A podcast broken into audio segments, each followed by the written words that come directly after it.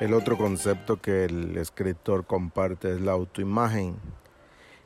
Y la autoimagen es que tanto te agradas. Y yo creo que todos en algún momento nos hemos visto en el espejo y algo no nos gusta, o algo o muchas cosas no nos gustan de nosotros, de nuestros cuerpos.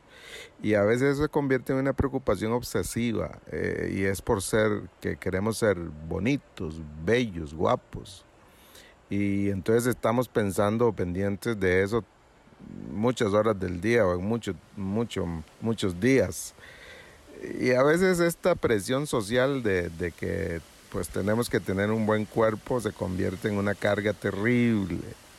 Y la manera en que el escritor dice, o algunas de las propuestas de él, de cómo se, puede superar lo del autoimagen, a mí me, me llama la atención porque dice, él dice que una es pensando que el aspecto físico es solo uno de los componentes del autoimagen, o sea, el aspecto físico no lo es todo.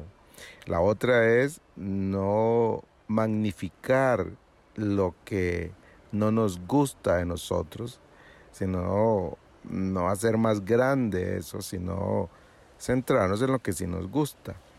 Y lo otro que dice es que siempre habrá alguien dispuesto a amarnos así como somos, o sea, que no nos preocupemos de la autoimagen porque alguien nos va a amar en algún momento. Y la otra es no hagas comparaciones injustas. Cuando uno se compara siempre va a haber gente que tiene mejor figura que nosotros. Pero bueno, esas son las propuestas, pero yo creo que la, riqueza de la Biblia es que nos simplifica la vida. La riqueza del Evangelio es que nos, nos permite vivir más tranquilos, porque la verdad es que eh, todos los cuerpos, por más eh, perfectos que sean, tienen defectos.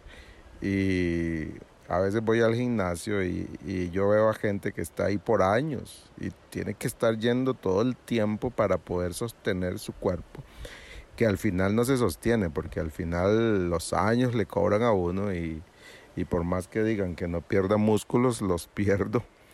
Y, hay que seguir esforzando, no estoy diciendo que no haga ejercicio, no estoy diciendo eso, estoy diciendo que por más que hagamos, eh, la, la imagen nuestra no, pues se va, a se va a ver afectada de alguna manera. Entonces, por eso creo que la propuesta bíblica es mejor. Jeremías 9, 23, 24 dice esto. Esto dice el Señor, no dejen que el sabio se jacte de su sabiduría o el poderoso de su poder o el rico de sus riquezas, pero los que desean jactarse, que lo hagan solamente en esto, en conocerme verdaderamente y entender que yo soy el Señor, quien demuestra amor inagotable y trae justicia y rectitud a la tierra, y que me deleito en estas cosas. Yo, el Señor, he hablado.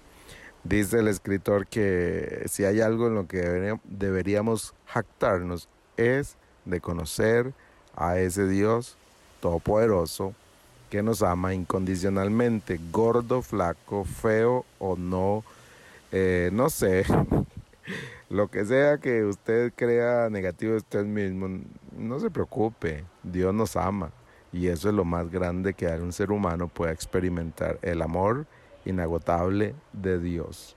Así es que aun cuando no encuentre a alguien que le ame, recuerde Dios si lo ama y nos ama todos los días y así como somos. Un abrazo.